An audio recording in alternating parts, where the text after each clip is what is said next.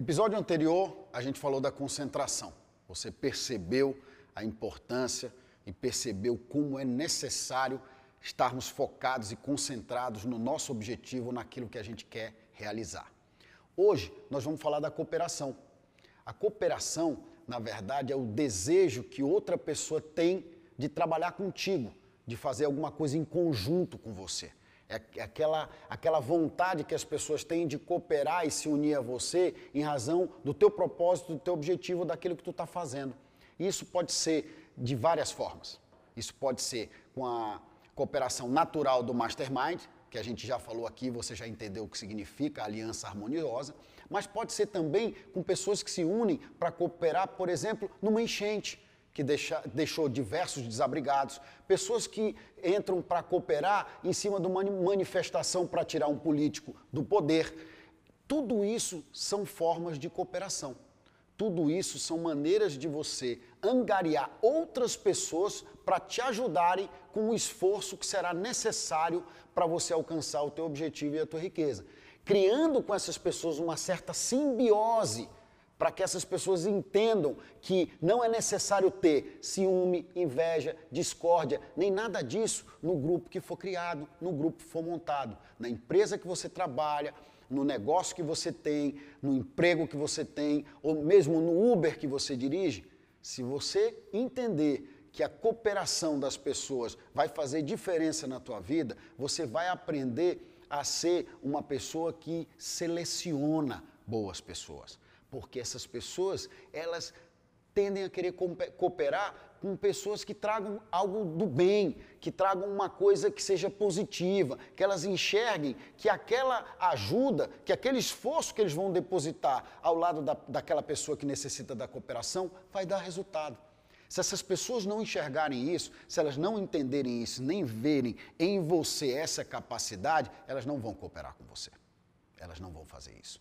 Por isso, que você precisa ter uma personalidade atraente. Por isso que você precisa ter aqueles predicados que a gente já falou aqui, porque sem isso você não vai conseguir que as pessoas cooperem em você. Como é que você vai conseguir é, é, que essas pessoas enxerguem você como algo que vale a pena se esforçar por ela? Como? Como é que você vai fazer isso se você não tiver esses atributos que a gente falou aqui para você ao longo de todos esses últimos episódios? Não tem como, é impossível você passar por isso. Mas, se você, por outro lado, começar a praticar tudo aquilo que a gente vem ensinando para você, se você começar a colocar isso à frente da tua vida e todas as atitudes, você pitar com um pouco do hábito da economia, com o mastermind, com a, a personalidade agradável, trabalhando um pouco mais do que precisa, é, e buscando a iniciativa e a liderança em tudo aquilo que tiver na tua frente, sabe o que vai acontecer com você? As pessoas vão te ver diferente. Eu já disse isso várias vezes e vou continuar dizendo ao longo da nossa série. É necessário que isso seja notado pelas pessoas que estão ao teu redor. Parte de você, começa com você. O fruto nasce dentro de ti, mas as tuas atitudes e as consequências dela começam a ser notadas pela comunidade, começam a ser notadas pelos outros. E sabe o que, vai acontecer? As pessoas vão ter curiosidade de saber o que você está fazendo. As pessoas vão ter curiosidade de saber por que, que você está mudando. O que está acontecendo contigo? O que, que tu está acreditando de diferente delas? É a tua chance de poder mostrar para as pessoas que tu está fazendo algo diferente, que você vai fazer algo que as outras pessoas até hoje não fizeram. Que pessoas? Aquelas que estão ao teu redor, que estão lá estacionadas, estagnadas, que não pensam em nada, que querem ficar por lá mesmo e que, de novo, não tem interesse nenhum que você cresça. Se você conseguir entender isso, se você conseguir colocar isso em prática, tudo, todo o resto vai ser diferente. E não só você vai conseguir a cooperação dos outros, como você também vai conseguir saber o quê? Que as outras lições comecem a se incorporar nos teus hábitos diários.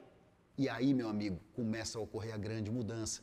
E a partir da grande mudança, você vai começar a perceber, como eu já disse, como aquele regime que a gente começa a fazer e só se empolga depois do terceiro ou quarto quilo que se perdeu, aqui também é a mesma coisa. Você vai se empolgar ao passar dos tempos, à medida que você tiver habilidade, à medida que você estiver dominando as lições, à medida que você for entendendo o benefício que isso vai trazer para a tua vida. Né? Porque na verdade o resultado é para ti tem que partir de ti para ti. Só começa a transbordar para as outras pessoas depois, depois que você alcançar, pelo menos as primeiras fases, pelo menos os primeiros estágios do teu objetivo. Aí sim, isso começa a transbordar, a transbordar para as outras pessoas, o que vai fazendo com que elas tenham de ti um, um conceito e um sentimento do que aquilo que elas tinham antigamente. No próximo episódio, nós vamos falar de uma coisa muito delicada, que é o fracasso.